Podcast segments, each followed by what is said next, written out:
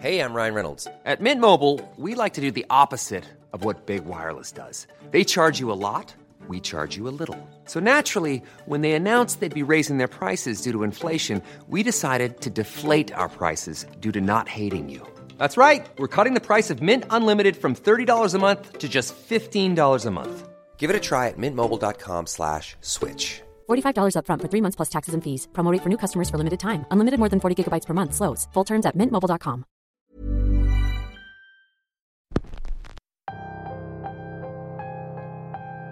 Bienvenidos una semana más a Radio Macabra, su programa favorito de la noche. Han sido días bastante extraños en la cabina de Radio Macabra. Por primera vez comenzamos a experimentar situaciones incómodas, situaciones que mucha gente llamaría paranormales, pero que para nosotros son simplemente energías, energías como la de nuestra historia de hoy. En esta ocasión, nos llegó una historia bastante extraña y fuera de lo común ¿Creen en seres elementales? ¿Los llamarían monstruos o simplemente guardianes? Piensen muy bien su respuesta. El episodio de hoy se titula El ataque de la bestia y es traída para ustedes por cortesía de Jeffrey Salas, un excombatiente de los Estados Unidos radicado en ese mismo país. No los detengo más, pues esta historia, aunque corta, dará mucho de qué hablar. Comenzamos.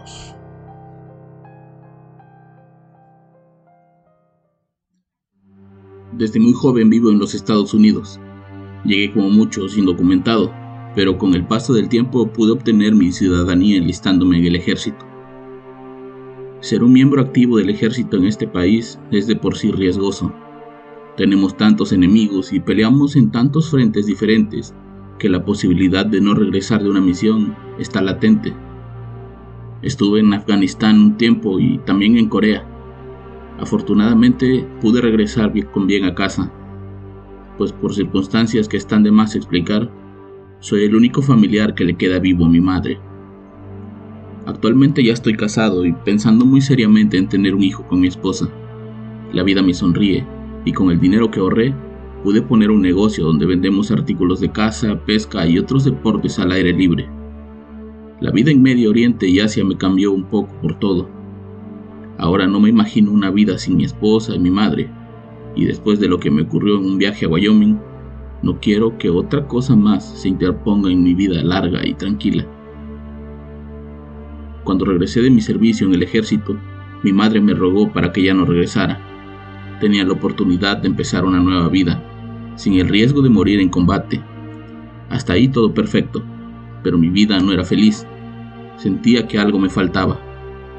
Por las noches no dormía, en parte a causa del estrés postraumático, pero también tanta paz me asustaba.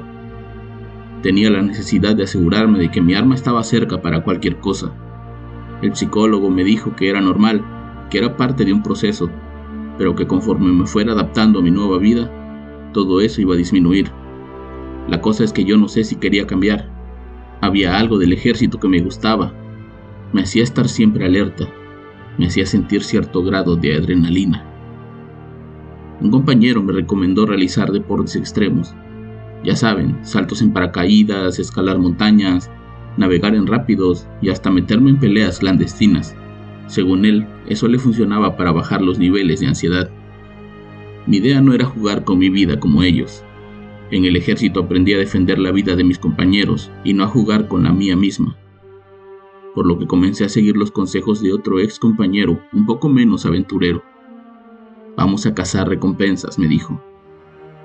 En este país es común que los gobiernos locales paguen recompensas por capturar a un delincuente. Incluso hay personas que se dedican a eso y logran hacer bastante dinero.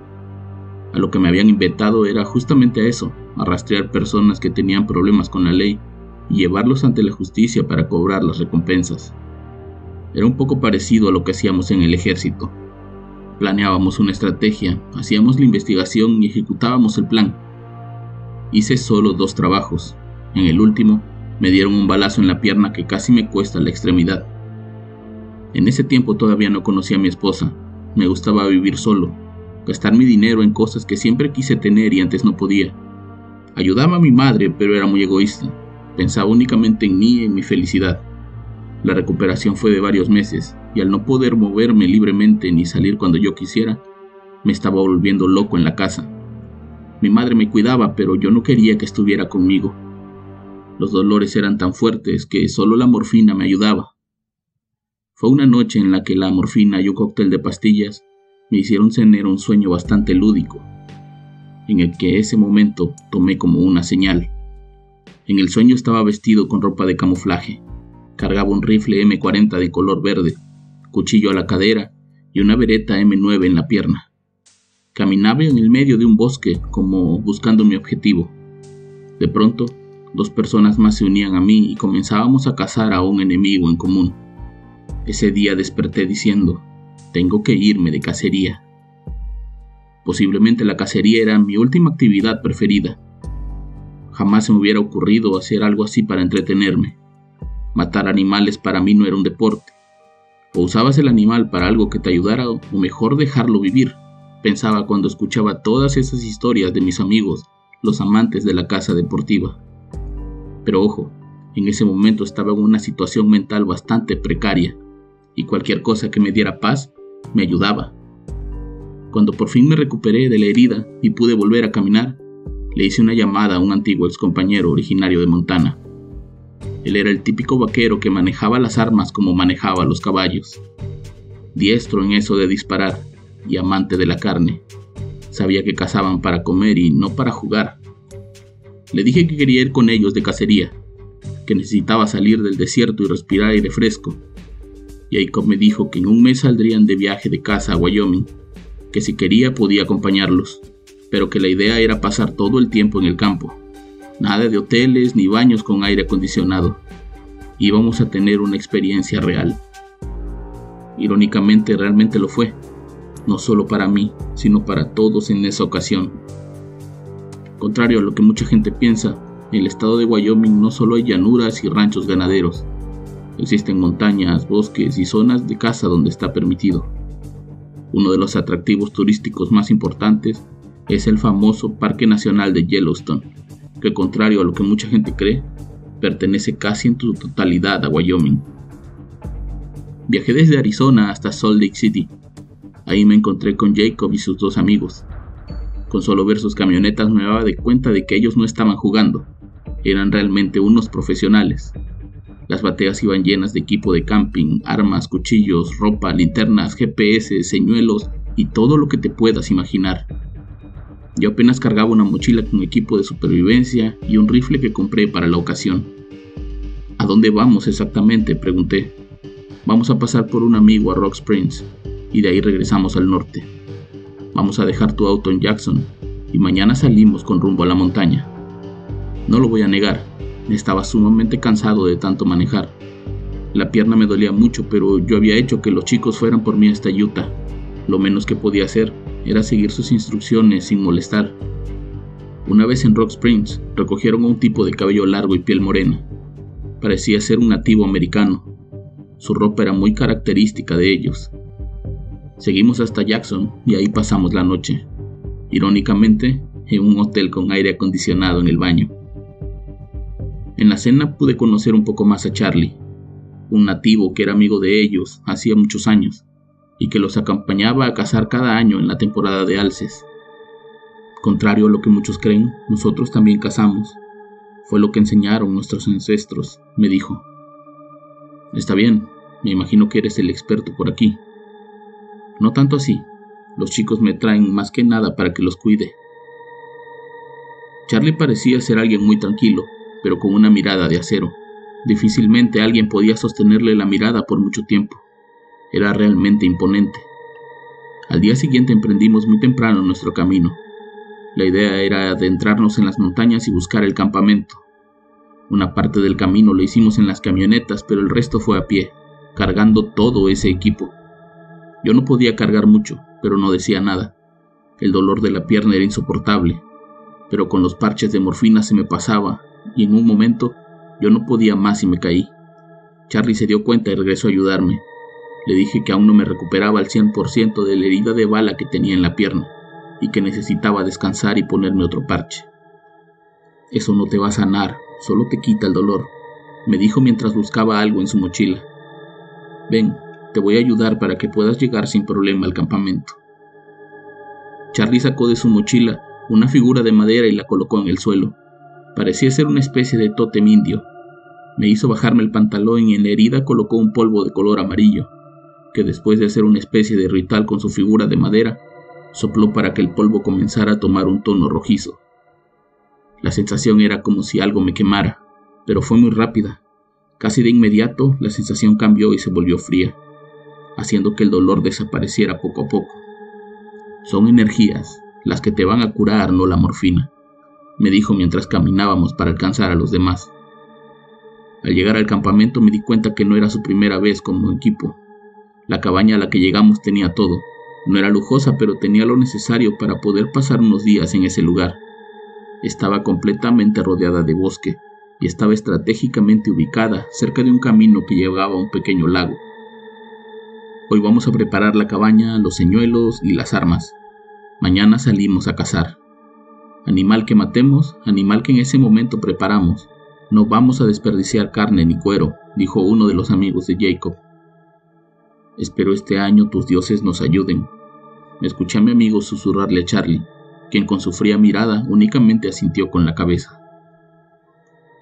Esa noche no pude dormir a causa de la ansiedad que me provocaba la actividad del día siguiente. Salí a fumar un cigarro y vi a Charlie haciendo una especie de ritual a la luz de la luna. Nunca había presenciado algo así en vivo. No era nada parecido a las películas. Para empezar, no estaba vestido como en las películas. Lo que sí era que hablaba en su lengua natal y parecía pedir algo, pues levantaba los brazos hacia el cielo. No dije nada, terminé de fumar mi cigarro y regresé a la cama. A la mañana siguiente emprendimos la salida. Ellos parecían conocer la zona y ubicar los lugares donde encontrar a los animales. Yo únicamente los seguí.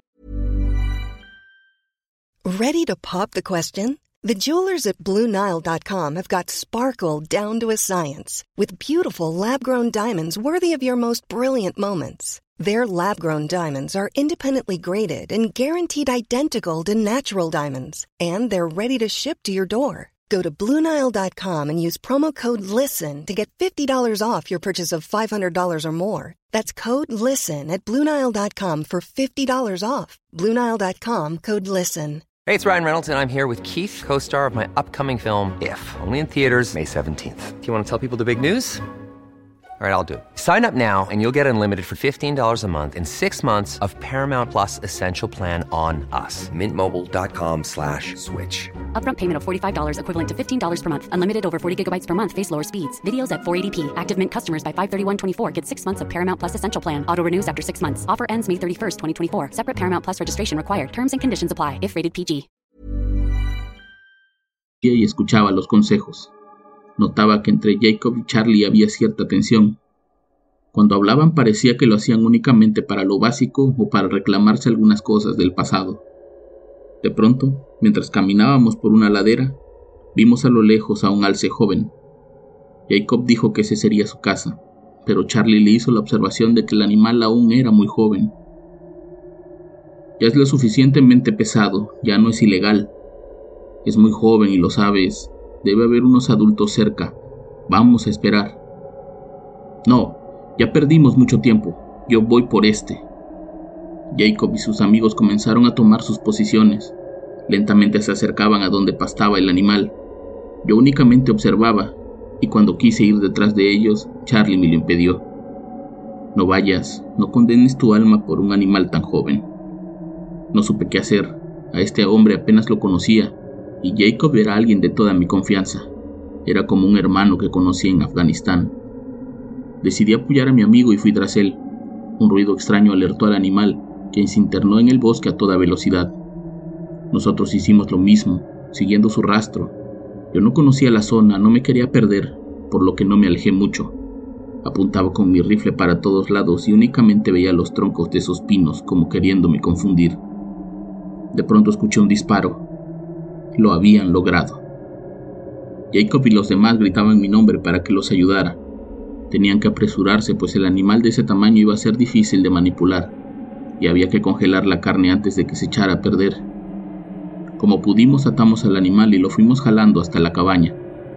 El único que no ayudó fue Charlie, quien únicamente supervisaba todo.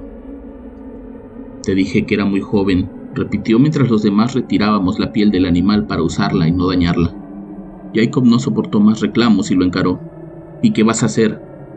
Suelta tu cuchillo y te enseño de lo que soy capaz. El año pasado fue lo mismo, solo veniste a estorbar. No sé por qué sigues viniendo. Ya cumpliste tu promesa, ya no tienes que venir. Y seguiré haciéndolo hasta que Mónica deje de pedírmelo. Los demás tranquilizamos la situación, nos enfocamos en el animal y para cuando terminamos ya era de noche. Había que apurarnos a guardar ese animal en sal y lo más frío posible. Esa fue la noche en que sentí un miedo diferente, diferente de ser atacado por el enemigo, diferente a caminar por un campo minado con la posibilidad de que explote algo y termine con tu vida. Ese miedo fue diferente, era simplemente terror. Cerca de la medianoche, un fuerte ruido nos despertó a todos. Los contenedores donde habíamos guardado la carne se habían caído y cuando salimos a ver, todo estaba tirado en el suelo. No había sido ninguno de nosotros. Todos estábamos dormidos cuando eso pasó. Lo primero que pensamos es que había sido un animal, que seguramente había olido la carne y había entrado, pero la puerta y la ventana estaban cerradas. No había otra forma de entrar. Al no encontrar nada, decidimos regresar por nuestras bolsas de dormir, pero apenas nos estábamos acostando cuando un gruñido que venía de afuera de la cabaña nos alertó. Saquen sus armas, puede ser un puma. Todos nos acercamos a la puerta menos Charlie. Él tomó un cuchillo y se acercó, pero de manera diferente. ¿Está afuera? No sé, puedo escuchar que algo camina, pero no parece ser un puma. Entonces, quién sabe, jadea, seguro es algo más grande. Uno de los amigos de Jacob se acercó a la puerta y le abrió lo suficiente como para ver qué era eso. No vio nada e intentó cerrar, pero en ese momento una enorme garra se lo impidió. Es un oso, no dejen entrar, gritó Jacob. Todos corrimos hacia la puerta para detenerla. La fuerza de aquel animal era brutal. Si no fuera por Charlie quien le hizo un corte con su cuchillo a aquella bestia en la garra, algo nos hubiera aventado y hubiera podido entrar. De pronto la madera de la pared trasera comenzó a vibrar. Aquello estaba queriendo entrar a como diera lugar, y esas viejas tablas no iban a soportar mucho más. Tomamos la decisión de salir y rodear la cabaña mientras el oso estaba enfocado en romper las tablas. Yo iba con Jacob y sus dos amigos iban por el otro lado. Lentamente nos acercamos y cuando llegamos y apuntamos, el animal ya no estaba. Había desaparecido con una velocidad irreal. Regresamos lentamente a la entrada de la cabaña y cuando lo hicimos nos dimos cuenta que ni Charlie ni la carne del alce estaban ahí. Nos rogó, ese maldito indio nos rogó, dijo uno de los amigos de Jacob. De inmediato salimos en busca de Charlie. No podía estar muy lejos, pues iba cargando la carne y sus cosas. Decidimos dividirnos nuevamente en parejas para rastrearlo, pero lo que encontramos fue otra cosa. Jacob y yo caminábamos en el bosque entre los árboles cuando vimos unos cuernos caminar entre las sombras que generaba la luz de la luna. Tranquilo, es un alce, me dijo mi amigo. Esperamos en silencio a que el animal se moviera, pues era de noche y un disparo podría alertar a Charlie. La sorpresa fue que aquello no era un alce. De entre los árboles vimos salir caminando una bestia con el cuerpo humanoide. Una bestia de gran tamaño y peso, que tenía esos largos y fuertes cuernos en la cabeza, no caminaba completamente erguido, por momentos parecía encorvarse para arrastrar las manos y movía la cabeza de un lado a otro tratando de olfatearnos. De pronto aquello volteó en nuestra dirección. Había captado nuestro olor o escuchado nuestra agitada respiración. Jacob empuñó su arma y yo hice lo mismo. La bestia caminaba lentamente hacia nosotros, pero un disparo a la lejanía captó su atención e hizo que corriera en aquella dirección. Nosotros regresamos a la cabaña. Teníamos que sacar las cosas y tratar de salir de ese lugar. Aquello sabía que estábamos ahí y nos estaba cazando. Al volver vimos a uno de nuestros compañeros muy asustado. No podía hablar bien, solo decía cosas como que un alce los había atacado y su hermano había huido hacia el lago. Tomamos las armas y el equipo de supervivencia. Teníamos que ir por él. No lo íbamos a dejar. Jacob y yo éramos soldados y nunca dejábamos a nadie atrás. Cuando se tranquilizó, el joven nos dijo que era un alce en dos patas que había atacado, haciendo que su hermano disparara para que él pudiera huir. Regresó a la cabaña en busca de su rifle y ahí nos encontró. De Charlie no teníamos ninguna noticia. La descripción del animal que los atacó era muy parecida al animal que habíamos visto en el bosque. Entonces no era uno, eran al menos dos de ellos. Corrimos en dirección al lago y ahí vimos a Michael tirado en el suelo. Su hermano quiso correr a ayudarlo, pero Jacob le dijo que podía ser una trampa, que seguramente lo estaban usando como señuelo. Primero teníamos que asegurarnos de que no había nadie acechándonos, así que usando nuestros silbatos de conejo, comenzamos a hacer ruidos para atraer a los depredadores. Si aquello era un alce, seguramente huiría de los lobos. Esperamos unos minutos y como por arte de magia, escuchamos un aullido. Era un lobo y con él seguramente una manada.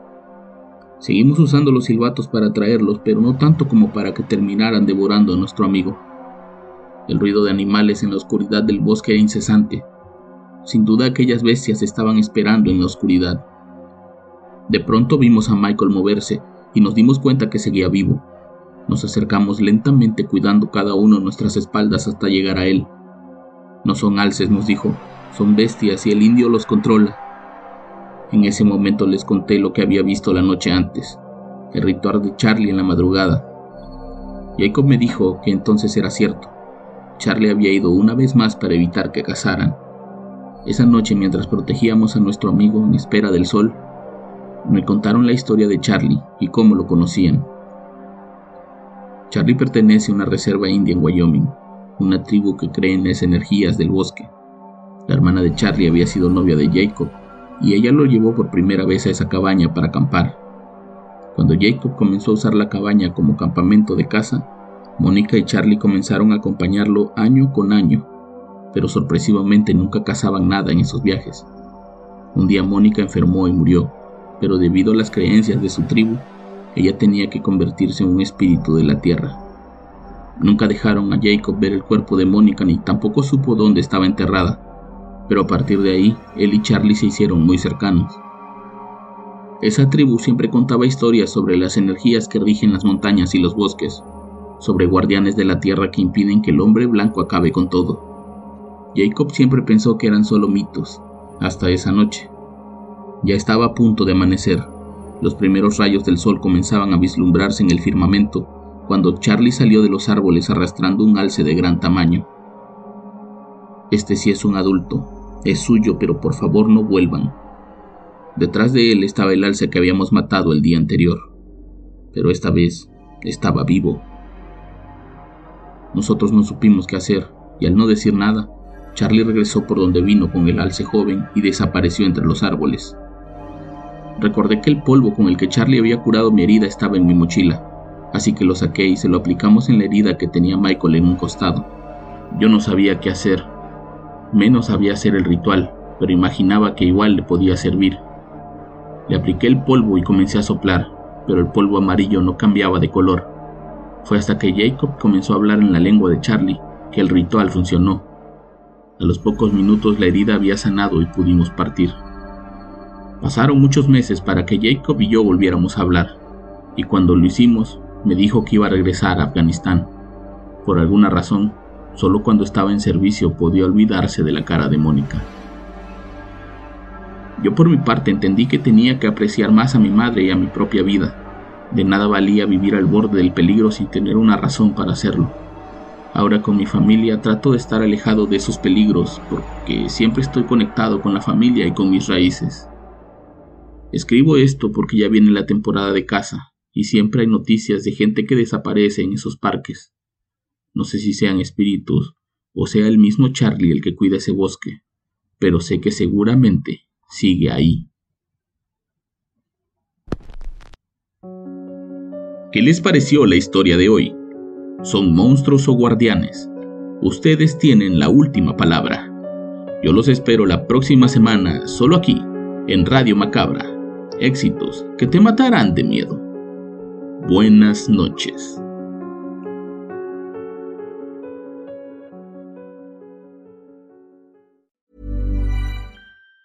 Even on a budget, quality is non-negotiable. That's why Quince is the place to score high-end essentials at 50 to 80% less than similar brands. Get your hands on buttery soft cashmere sweaters from just 60 bucks, Italian leather jackets, and so much more.